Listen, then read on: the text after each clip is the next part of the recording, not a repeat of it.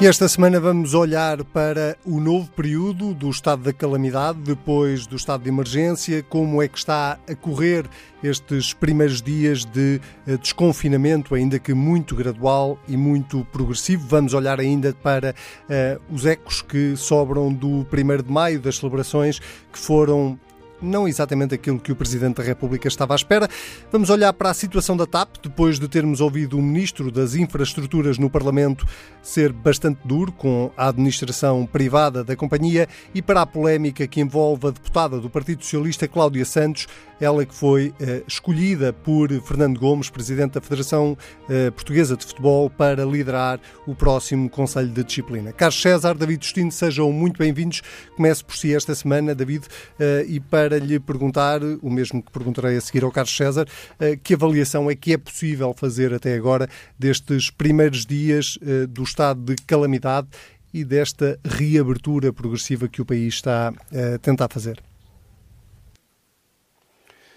Bom, boa tarde para o Carlos César, claro para o Anselmo, também para os ouvintes. Um, eu julgo que é uma reabertura sem, sem grandes problemas. Vamos lá ver, quer dizer, não, não identifico problemas graves relativamente ao processo de reabertura e àquilo que é o próprio plano de reabertura. Não tenho grandes críticas a fazer.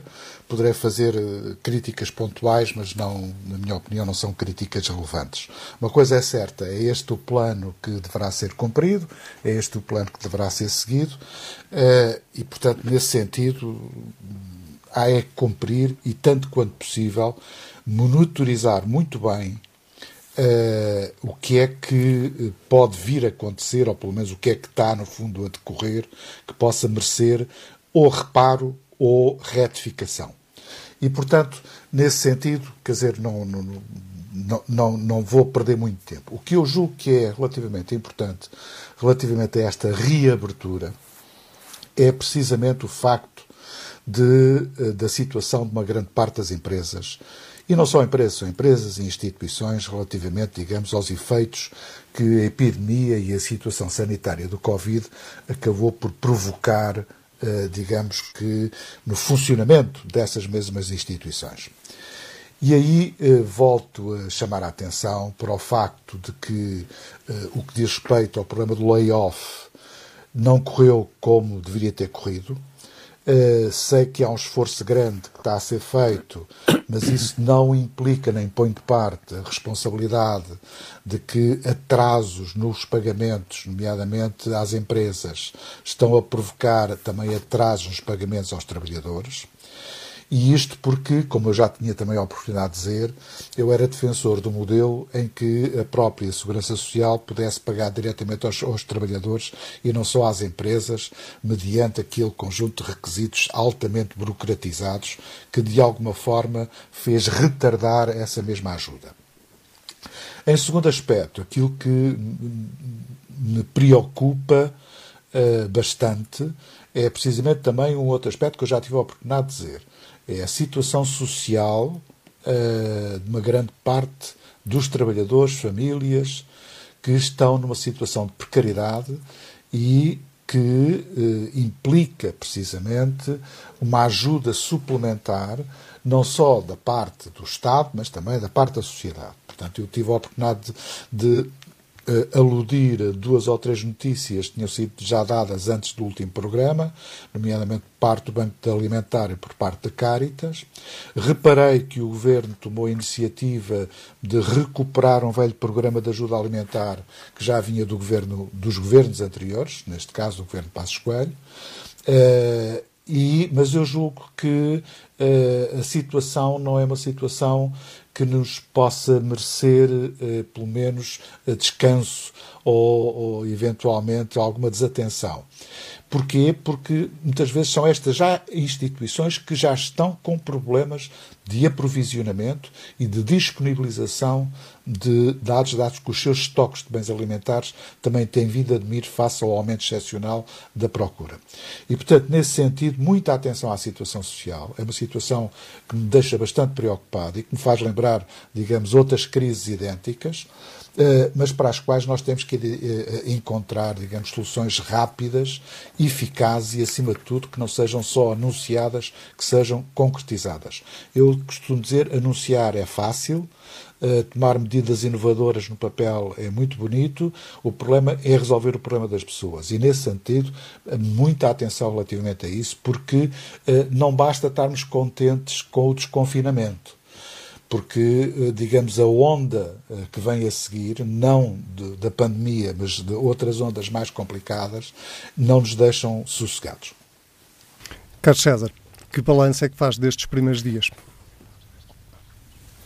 Eu uh, sigo um pouco a, a, o balanço que o David Justino acaba de fazer. Na verdade, uh, todo este processo está a correr sem grandes problemas, mas com grandes riscos e uh, na percepção de uh, alguns casos que devem merecer a nossa maior atenção. No plano social, uh, é indiscutível que há muitas pessoas, há muitas famílias que se viram subitamente privadas dos seus rendimentos habituais, que se tornaram verdadeiramente insolventes e incapazes de dar satisfação a necessidades básicas, como, por exemplo, necessidades alimentares. Eu vejo aqui, por exemplo, em São Miguel, onde estou, eh, que, eh, por exemplo, o Banco Alimentar eh, já distribuiu nestes últimos 30 dias dezenas de toneladas de alimentos que foram predominantemente dirigidos a pessoas e a agregados que em situações anteriores não constavam de listas de necessidades ou da atenção da segurança social. De um ponto de vista geral, eu quero dizer o seguinte: é evidente que nós não transitamos para esta fase de abertura uh, apenas pela necessidade de reativar a economia e o funcionamento social. Uh, Fazemos-lo também porque, comprovadamente, há uma redução significativa uh, dos riscos de contaminações, a tendência de novos casos também diminuiu, há um aumento do número de recuperados, há uma redução dos óbitos, há também a percepção das capacidades do Serviço Nacional de Saúde de resposta a qualquer pequeno uh, recrudescimento. Há indicadores uh, que confirmam que a esmagadora maioria dos doentes, por exemplo, não tiveram necessidade uh, de internamento hospitalar em, e só uma minoria, creio que até 1%, é que teve que recorrer às unidades de cuidados intensivos. nunca conjugando isso com os doentes que lá estavam por outras uh, patologias, nunca houve uma ocupação superior a 55%, 60%. Portanto, isto quer dizer que entramos nesta nova fase uh, com uh, capacidades melhoradas em relação à situação mais arriscada que vivemos durante a incidência desta pandemia. O risco é muito elevado, por isso também nos mantemos eh, no estado de calamidade, mas foi a altura, e acho bem, e acho que a coragem nesta, nesta matéria também uh, deve ser um ingrediente da decisão política, de darmos uh, um passo adiante, ainda que sempre com o acompanhamento científico e a atenção aos sinais das diversas instituições, para sabermos como uh, vamos evoluindo. Agora será muito mais importante fazer melhor ainda do que fizemos até agora, estudar com pormenor eh, e por períodos demarcados a evolução da doença, procurar eh, eh, as correlações com as alterações sociais e económicas, entretanto, operadas, e tal como concentrar algumas das nossas atenções em aspectos mais sensíveis, como os da pobreza, os da insuficiência de provimento de necessidades básicas das famílias, o das estruturas de acolhimento para idosos ou até para pessoas com deficiência, e, sobretudo, termos em atenção que também este período, por causa da atenção máxima que demos ao problema sanitário e especificamente uh, deste vírus e dos doentes deste vírus, nós uh, demos necessariamente menos atenção ou conferimos menor prioridade a outros aspectos e a outras dimensões da, da, nossa vida coletiva, seja outras valências do Serviço Nacional de Saúde, seja aspectos relativos ao emprego, a, a dimensões económicas, enfim, eh, por aí eh, adiante. Nós temos agora uma sensação diferente, não é? Estamos a sentir-nos eh, cada vez mais livres e isso suscita pelo menos dois perigos. Um, de não haver medo. e outra de haver medo.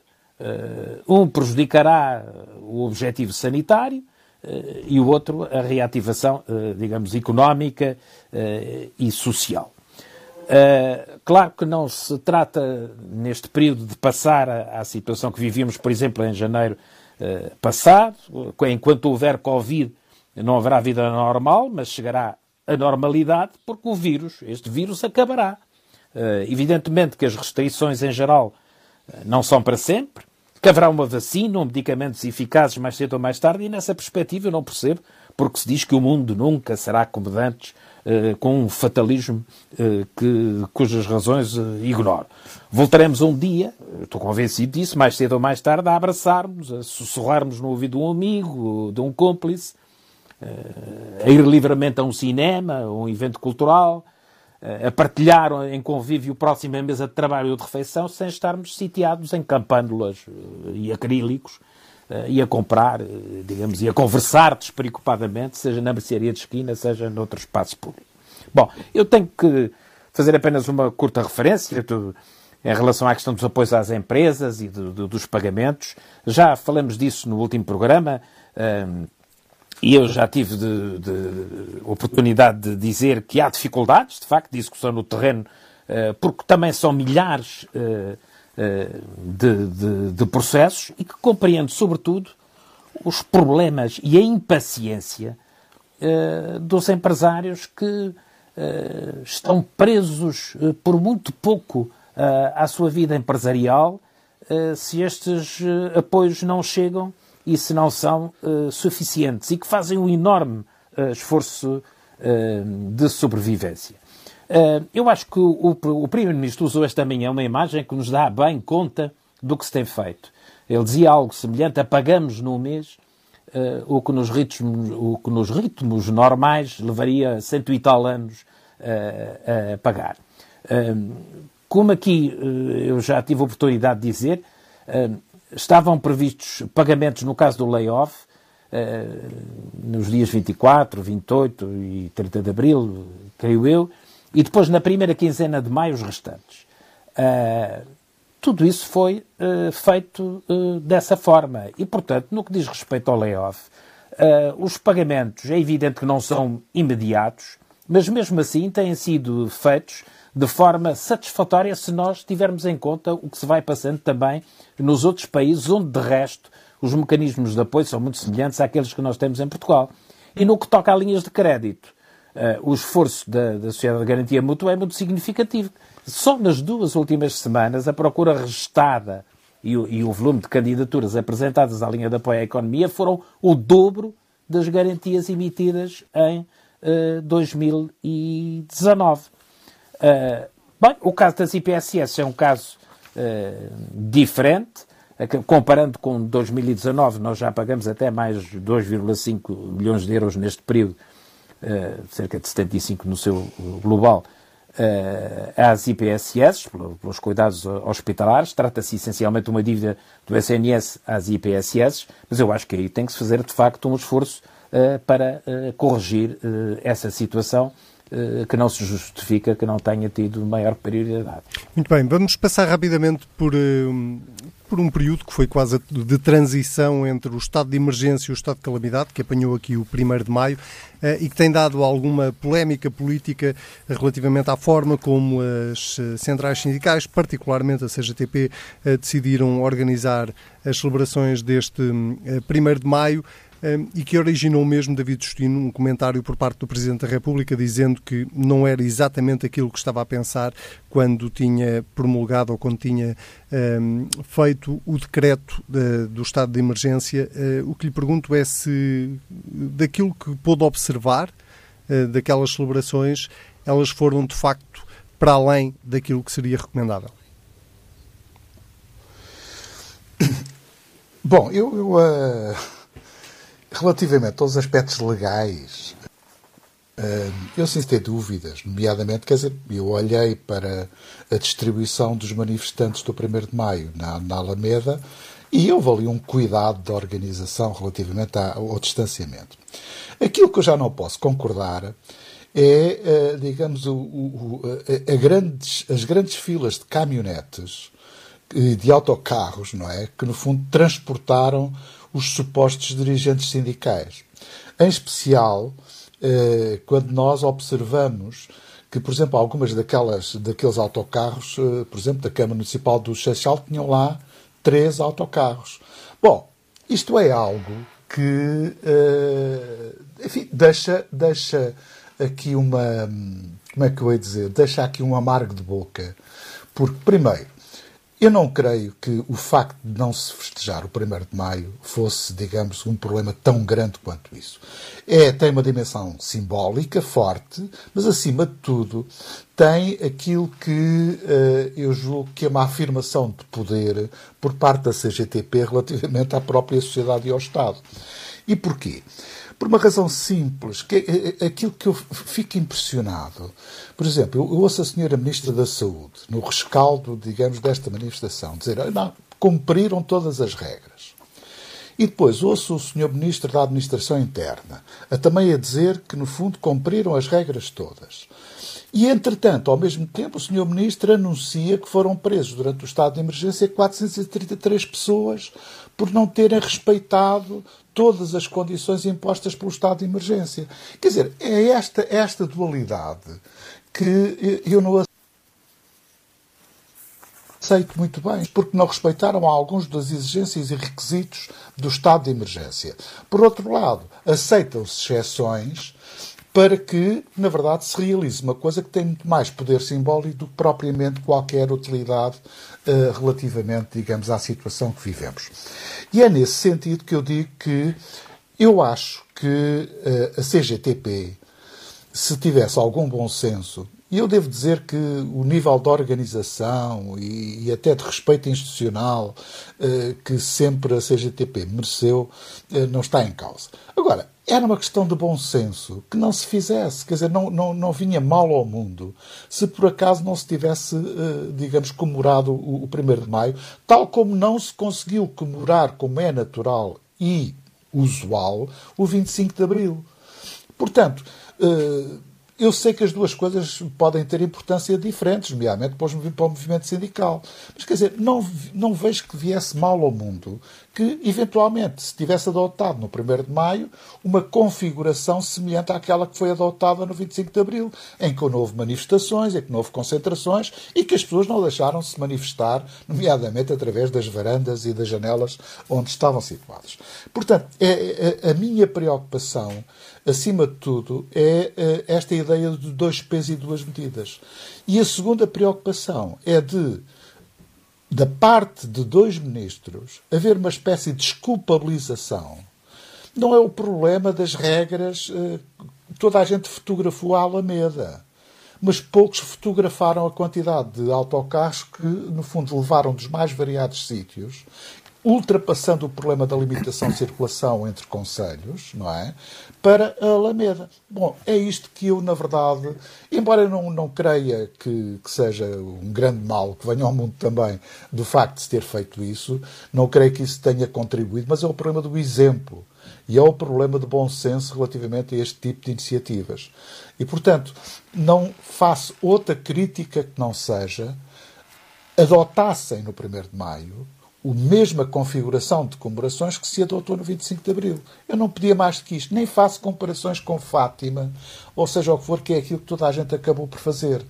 Porque, na verdade, o caso, o caso digamos, dos peregrinos e dos celebrantes, como foi, eh, digamos, destacado pela Sra. Ministra da Saúde, é que eh, pode haver celebrantes sem haver peregrinos. No caso do 1 de Maio, houve peregrinos que peregrinaram e houve celebrantes que celebraram. E, portanto, contra as regras mais elementares, não da lei, mas do bom senso. Não é? E, portanto, é nesta perspectiva que eu digo de uma próxima oportunidade, esperemos que não tenhamos esperemos que não seja preciso outra vez por causa disto, que pensem duas vezes sobre, digamos que, o efeito e, acima de tudo, o valor acrescentado deste tipo de iniciativas. Carlos César, como é que olhou Bem, para este eu... 1 de maio? Sim. Bem, eu gostava de começar por dizer que uh, a celebração, através de atos públicos participados do, do Dia do Trabalhador, estava prevista e por isso sugerida no decreto presidencial que prolongou o estado de emergência, publicado, entretanto publicado. Acresce que o governo, tal como o Presidente da República, disseram ter falado com os dirigentes sindicais e terem formado a convicção de que se trataria de uma concentração de sindicalistas não superior a 150 pessoas. Eu não atribuo grande importância ao que se passou, eh, mas acho que aquela aglomeração eh, tornou-se mesmo num ato organizado, é certo, mas eh, socialmente distinto da situação que os portugueses tinham como limitada. Não percebi bem se foram ou não cumpridas as regras determinadas pelas autoridades de saúde, ou se as regras não foram bem transmitidas, se foram desrespeitadas, deviam ter as mesmas consequências que teriam se se tratasse da desobediência de um qualquer cidadão. Também não soube se as forças de segurança fiscalizaram ou não as condições em que os manifestantes foram transportados em autocarros. Eh, e acho também que, ao invés, esteve muito bem a organização das celebrações de Fátima, compreendendo os riscos e as dificuldades de os controlar eh, numa manifestação que se conhece pela sua alta participação. Em todo o caso, eh, eu acho que estamos a sobrevalorizar este caso, que nos distrai das tarefas eh, que temos em frente, mas tinha sido muito melhor eh, que tivesse acontecido numa organização da CGTP de outra forma. Então, sem mais distrações, vamos olhar para um tema que está a preocupar um, ehm, o Governo, e muito, mas já agora também todos aqueles que um, ehm, trabalham na TAP. Um, ehm, o ministro Pedro Nuno Santos David Justino foi a semana passada ao Parlamento e foi particularmente duro com a administração privada da companhia uh, e lembrou que uh, se forem os portugueses a pagar, uh, terão que ser os portugueses a mandar na TAP. Isto é, em seu entender. Ah, é preciso acrescentar aqui um ponto: é que o Primeiro-Ministro a seguir deu uma espécie de puxão de orelhas ao Ministro, dizendo que não era em público que se discutia com acionistas privados. Acha que há uma divisão no Governo em relação ao Sente, que politicamente pode haver uma divisão no Governo em relação à solução que possa vir a ser adotada para a TAP? Nacionalização, aumento de capital, uma outra qualquer? Confesso, confesso que confesso que não sei se há divisão, se não há divisão, que há descoordenação relativamente àquilo que se quer fazer da TAP, parece-me evidente. Nomeadamente porque uh, se está a pensar nas ajudas eventuais à TAP, fora do quadro das ajudas que vários países já estão a fazer uh, um pouco por toda a Europa. Uh, e o problema é saber quais são as condições dessas ajudas. Quer dizer, o governo alemão está a apoiar uh, a Lufthansa, o governo francês, com o apoio da Comissão Europeia, está a apoiar a Air France a, na sua associação com a KPLM. Uh, mesmo algumas companhias de low cost, como seja a Condor, alemã ou TUI, eh, estão a ser ajudadas, pelo, neste caso, pelo, pelo governo alemão, e, portanto, eh, é bom que se perceba que eh, no mercado digamos, das linhas aéreas, tem que haver capacidade de não privilegiar uns e deixar outros de fora porque é um mercado altamente competitivo. Dessa competição, os principais beneficiários têm sido os viajantes, as pessoas que usufruem desse serviço, porque nunca, nos últimos 10 anos, por exemplo, nunca tivemos tarifas tão baixas como aquelas que. E, e assistimos àquilo que é a massificação do transporte aéreo, permitindo que muita gente que nunca tinha entrado no avião até pudesse utilizar a preços muito acessíveis esse mesmo avião. Mas, portanto, defende o que o Estado português põe... tem mesmo que ajudar a TAP. Isso para si é claro. Não, eu, eu, eu, eu, julgo que tem que haver um mecanismo de ajuda à semelhança daquilo que se faz, senão, digamos que a TAP fica na situação desvantajosa relativamente às outras companhias com as quais concorre. Não é? E, portanto, esse ponto, para mim, é um ponto adquirido. E a nacionalização é uma coisa que lhe passa pela cabeça? Exatamente. Não, não passa nada porque eh, também, quer dizer, nacionalizar uma companhia que está praticamente perto da falência não é uma coisa que, que me garanta que não são os meus impostos que depois vão pagar a viabilização da, da companhia. Não é? E, portanto, é mais um encargo por parte eh, dos contribuintes portugueses para viabilizar uma companhia, independente de saber se andam de avião ou se não andam de avião. É? E, portanto, eh, eu sinceramente eu aí tenho algumas reservas, nomeadamente quanto, eh, digamos, ao tipo de ajuda. Eu, sinceramente, quer no que diz respeito aos aumentos de capital ou, no caso de emissão de empréstimos obrigacionistas eh, que possam ser tomados firmes por instituições públicas. Tudo isso é possível. Agora, isto levanta problemas, nomeadamente quanto à conversão. Por exemplo, fala-se muito das obrigações eh, com conversão para ações. E o problema depende, obviamente, do valor dessas mesmas ações. Ora bem, se a companhia está numa situação uh, financeira relativamente má, vamos ser objetivos, má, então eu acho é que a concessão de qualquer ajuda, quer seja sob a forma de empréstimos calcionados, quer seja sob forma de obrigações, seja o que for, então isso tem que ter uma contrapartida relativamente a tomar medidas para que, no fundo, não estejamos praticamente a investir, mantendo o nível baixo de rentabilidade e para tapar buracos. Então deixa ver se eu, não posso aceitar porque eu, sei eu percebi. pagar isso a seguir. Nem empréstimos a fundo perdido, nem empréstimos que, que façam com que o Estado basicamente passe a tomar conta da TAP. É isso? Ou percebi mal? Não, não. Se o Estado quiser, vamos lá ver uma coisa. O Estado tem 50%, não é? Uh, foi, uh, digamos, a solução que o governo do Partido Socialista adotou de garantir 50% do capital. Uh, se houver um aumento de capital para provisionar a empresa, então uh, todos os acionistas deverão acompanhar. Se não acompanharem, isso tem implicações ao nível da distribuição, digamos que, do próprio capital. Uh, nomeadamente, se o Estado injeta capital, aumenta a sua comparticipação, e isso vai se traduzir numa posição maioritária dentro da própria empresa. Isso tem implicações ao nível da gestão. É? Agora, aquilo que eu julgo é que nós temos de definir claramente o que é que queremos uh, da TAP. Em segundo lugar, temos de definir claramente em que é, qual é a dimensão de serviço público que a TAP presta. Ou seja, se por serviço público é alimentar ligações aéreas que são pouco rentáveis ou nada rentáveis, só dão prejuízo, então, se calhar, valeria a pena que essa transferência ou essa injeção de capital pudesse ser acompanhada de um conjunto de requisitos que permitissem rentabilizar a empresa e que não que ficasse tudo na mesma.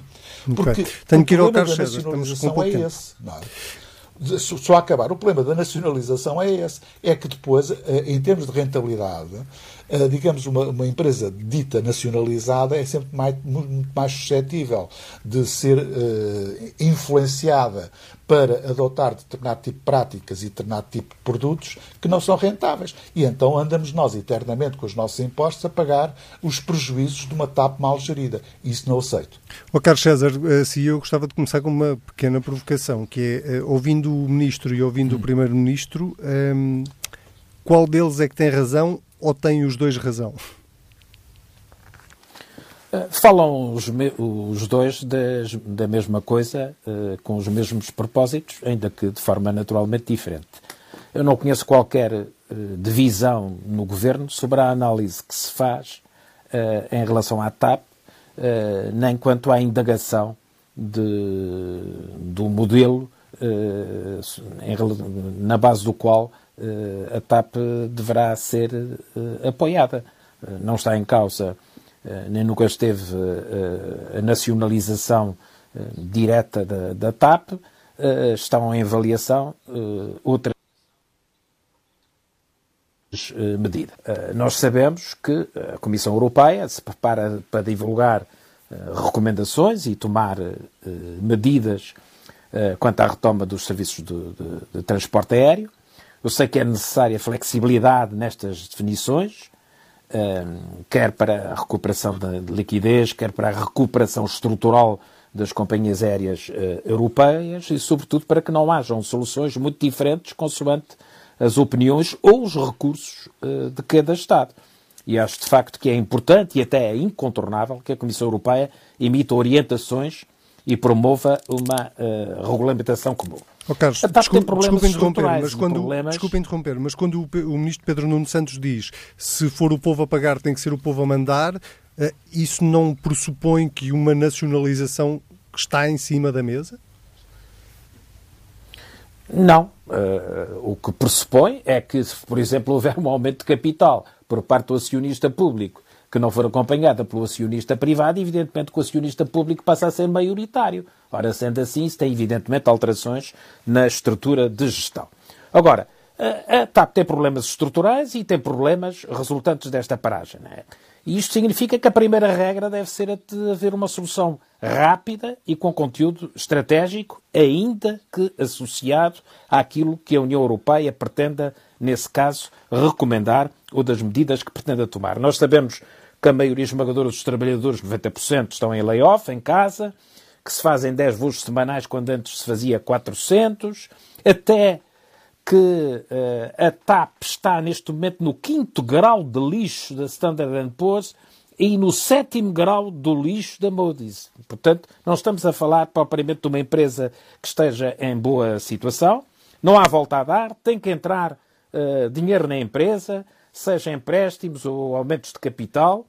Uh, e o problema, de facto, como diz o, o, Ministro, é que não se viu nenhum acionista privado chegasse à frente nestas matérias. E que os 350 milhões que agora são solicitados pouco adiantam uh, para, digamos, a perspectiva de obviar uh, a um colapso próximo. Mas agora deixe-me só perguntar-lhe isto. Acha que privado... o Ministro, deixe-me interrompê-lo só para lhe perguntar rapidamente, acha que o Ministro ainda assim excedeu-se na, naquilo que disse na Assembleia da República? Ou seja, podendo ter razão naquilo que disse, que o... não se excedeu? Eu acho que o Ministro tem, digamos, a sua forma própria de falar, e eu já, já, eh, já falarei sobre isso, não é? Eh, eu lembro que o privado concentrou todo o poder executivo, não é? E o Estado, com 50% do capital, tem visto, tanto quanto me apercebo, praticamente ocultado toda a informação que é necessária. Eu gostava de lembrar que esta empresa devia ter registado, cumprindo o seu plano estratégico, lucros antes, claro, desta, desta pandemia. E teve mais do que 100 milhões de euros de prejuízo em 2018 e em 2019. E também se desviou do plano estratégico que foi aprovado pelo Estado, uh, sobredimensionando-se. Eu ouvi outro dia um comentador dizer assim: ah, tem dívida, mas agora tem muito mais aeronaves. E antes tinha umas caranguejolas. Tem, tem mais 18 aviões do que estava previsto no plano estratégico tem mais 1.300 trabalhadores do que estava previsto no plano estratégico, tem mais destinos do que os planeados e destinos que não dão uh, lucro, preocupa-se com pequenas minudências, como, por exemplo, tentar dar cabo de pequenas empresas públicas como a SATA, em vez de se ocupar de rotas uh, lucrativas, e, portanto, e também até tem uma relação pouco comercial pouco clara com a Azul e com a JetBlue, portanto, nós estamos em presença de uma gestão que é preciso uh, devidamente ter em atenção. De qualquer modo, a informação que eu tenho, que é isto que é, que é necessário, é que, independentemente do estilo próprio, é certo, do Ministro, eh, ele deu ênfase a uma questão que era necessária dar para fazer um ponto de ordem para os portugueses perceberem também o que está em causa. Mas a informação que eu tenho, e é isso que é importante, é que o Governo eh, está neste momento, eh, e deve fazê-lo, a estudar quais as melhores soluções de intervenção na TAP, com vista à sua capitalização e à sua competitividade, desde as referidas garantias estatais a empréstimos de privados, eh, passando por diferimentos de obrigações contributivas e fiscais até injeções de capital, eh, que podem chegar de forma direta ou diferida no tempo, como nos casos das obrigações convertíveis em capital, eh, e, portanto, tudo isso deve ser considerado. O objetivo deve ser o de assegurar a sobrevivência da grande companhia aérea de bandeira nacional, do seu inestimável serviço à economia portuguesa e cuidar também de que a sua gestão compra esses objetivos públicos essenciais, com gestão privada, se possível, ou com uma maior responsabilização do Estado, se necessário. Muito bem, temos dois minutos, dá um minuto a cada um, para abordarmos ainda a polémica em torno da deputada do Partido Socialista, Cláudia Santos. Ela foi escolhida por Fernando Gomes para liderar o Conselho de Disciplina da Federação Portuguesa de Futebol. David Justino, nós ouvimos esta semana o comentador eh, da SIC, Luís Marques Mendes, ser grandes, duras críticas a esta eh, escolha eh, de uma deputada para um órgão de uma federação mas o que aconteceu a seguir foi que várias notícias vieram lembrar que isso também já tinha acontecido no passado com deputados do PSD. Eu pergunto-lhe exatamente onde é que o PSD e o David se situam nisto. eu situo-me uh, numa posição que é relativamente simples. A Assembleia da República uh, irá votar um parecer na, da Comissão de Ética relativamente ao problema da acumulação destas duas funções. E, portanto, uh, não vale a pena antecipar qual vai ser a posição, uh, digamos, da Comissão. O parecer, segundo creio, é um parecer que é positivo, dado que não invoca nenhuma dimensão legal para impedir essa acumulação uh, das duas funções. A questão coloca-se na moral, é um não na legal. Ora bem, ora bem. O problema aqui não é um problema legal, é um problema ético. Não é? Uh, se alguém que está em, exercício de funções de representação política na Assembleia, deputado, deverá exercer ou não deverá exercer cargos, seja no futebol, seja outras coisas. Eu podia falar, em vez de estar a falar uh, no, no, futebol, como, os clubes são empresas, para todos os efeitos, representação de alguns deputados em empresas ou mesmo de alguns comentadores políticos em empresas. Quer dizer, se vamos por aí, isto nunca mais tem fim. Eu, sinceramente, eu devo dizer que os precedentes não são muito favoráveis, digamos, ao comentário que foi feito. E isto porquê? Porque há pelo menos dois casos. O caso do Gibaldo Madail, que era deputado e continuou deputado depois de assumir a presidência da Federação Portuguesa de Futebol, nomeadamente, aliás, o, o Dr. Marcos Mendes era, na altura, se não estou em erro, era líder parlamentar. E depois, já na presidência do partido, também com o Dr. Marcos Mendes, o meu amigo Hermínio Loureiro também exerceu funções da Liga de, de, Futebol, se não estou em erro, e, portanto, os precedentes não são muito avalizadores digamos que, do comentário que foi feito. Muito Portanto, bem. eu sinceramente, sem querer estar a tomar posições muito fortes relativamente a isto, mas acho que a ética tem que se começar por ver no comportamento das pessoas e não, eh, digamos, nos comentários dominiqueiros. Eh, por outro lado, em segundo lugar, julgo que uh, a Comissão de Ética da Assembleia da República é o órgão mais adequado para se pronunciar para sobre avaliar. isto e, portanto, vou aguardar a decisão que for feita na votação do parecer. Carlos César, há aqui um problema ético? Uh, não me parece. Uh, em primeiro lugar, não há qualquer incompatibilidade no plano jurídico, uh, como se sabe.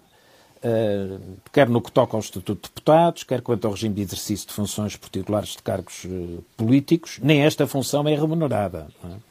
É? Uh, também no plano ético não me parece, visto que foi justamente questionada a Comissão de Ética e Transparência da Assembleia da República, que não via incompatibilidade nem impedimento, mas que também avalia subjetivamente casos como este. ser Presidente do Conselho de Disciplina é integrar os órgãos sociais de uma associação de direito privado.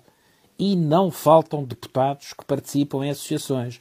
Neste momento são vários os deputados que integram órgãos similares de diversa natureza das mais diversas associações, seja de misericórdias, de IPSS, de sindicatos, enfim, de associações da mais variada natureza, excluindo até as associações uh, empresariais. Acresce-se que a deputada em causa até tem competências pessoais e académicas especialmente adequadas ao cargo, já que é professora de Direito Penal e até já foi uh, Presidente da Comissão de Instrução e de Inquéritos da Liga, creio eu, porque tem até uh, experiência na área.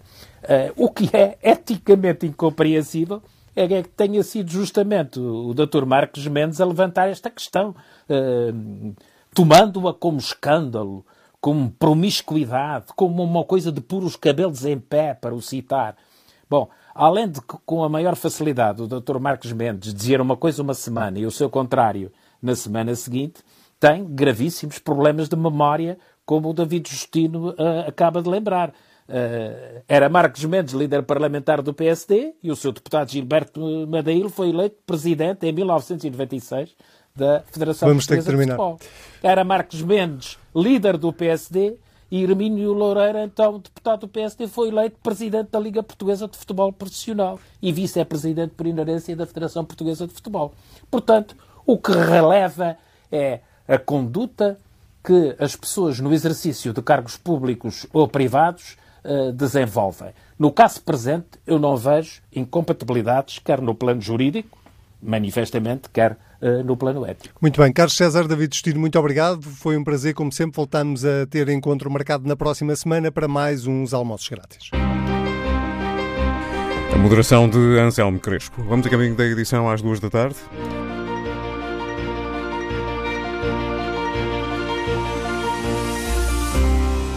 TSM. Em Braga, 106.9. Em Bragança, 107. Em Castelo Branco, 105.1.